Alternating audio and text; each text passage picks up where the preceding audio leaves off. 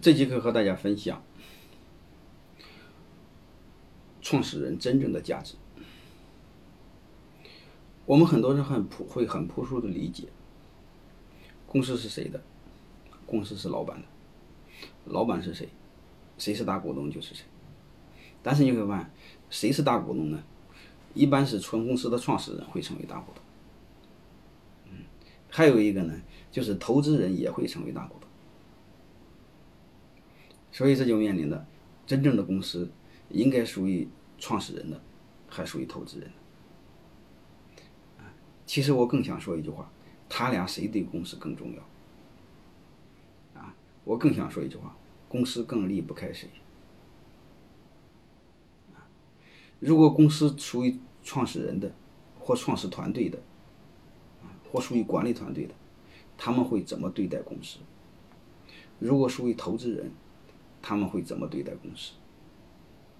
虽然江湖上有一些所谓的上市公司的并购和兼并，啊，但是我们多数企业还是草根企业，我们中小企业占总量的百分之九十还多，啊，我们还是看还是看大量的中小企业，这种逻辑我们应该去怎么思考？我们还是透过现象来去分析，好吧？为什么会是这样？啊，真正谁在起作用？啊，它对我们有哪些启发？先看几个现象。第一个现象，我们有没有留意？你会发现，凡是你知道的公司，都是创始人现在还在还在的公司。一旦创始人离去了，这家公司慢慢的都会日落西山。啊。重新东山再起、再还阳的，相对概率相对很低。嗯，像 IBM、郭士纳重回来、重新回来，大象还能跳舞，这样的概率相对低。嗯，即便是刷新微软、微软重生，你会发现，比尔盖茨依然是微软的董事。所以我们会发现，优秀的公司几乎都是创始人还在的公司。创始人一旦不在，这家公司慢慢慢慢就会下去。比如惠普，啊，我们先看另外一个现，我还继续看现象啊。你看苹果，乔布斯在这很好，乔布斯离开的时候就不大行了，嗯，哎，后来乔布斯又回来的时候，苹果又行了，哎，现在乔布斯没了，苹果肯定不如他在的时候好，嗯，最起码我们想象力没了，嗯，还有特斯拉。还有一个，刚才第二个，你会发现公司有困难的时候，通常还要让创始人来挽救。嗯，苹果刚才就不用说了。嗯，你会发现对联想来说，刘传志曾经还出山过。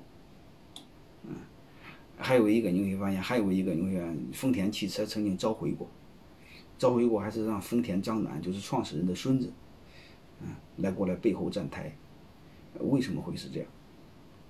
嗯，当然还有携程，曾经一段不大行了，那创始人梁梁梁梁建章又回来了，回来了又行了，为什么会是这样？啊，你比如刚才说 IBM，你现在肯定嗯 IBM 不如最早的行了，好哈，嗯，比如惠普惠普，还有一个上海家化，嗯，被这个平安收购了之后，它就不如以前，为什么会是这样？我们再看另外一个现象。英格兰一直闹独立，闹独立的时候，你看他什么都不要，因为他要女王。我不知道大家思考为什么？为什么要给自己找个爹呢？自己选个爹不行吗？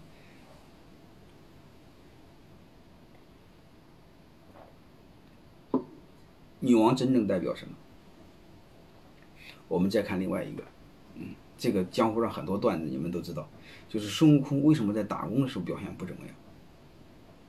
实际上在当老板是很厉害，因为当个小老板，嗯，而且山村的一个小企业老板，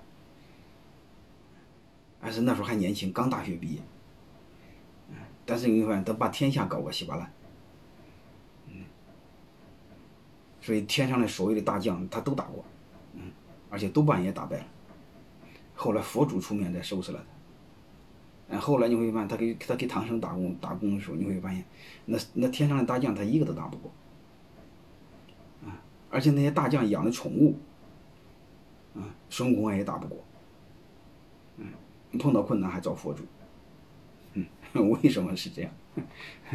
好吧，我们再分析一下为什么会是这样，然后我们再看真正谁在起作用。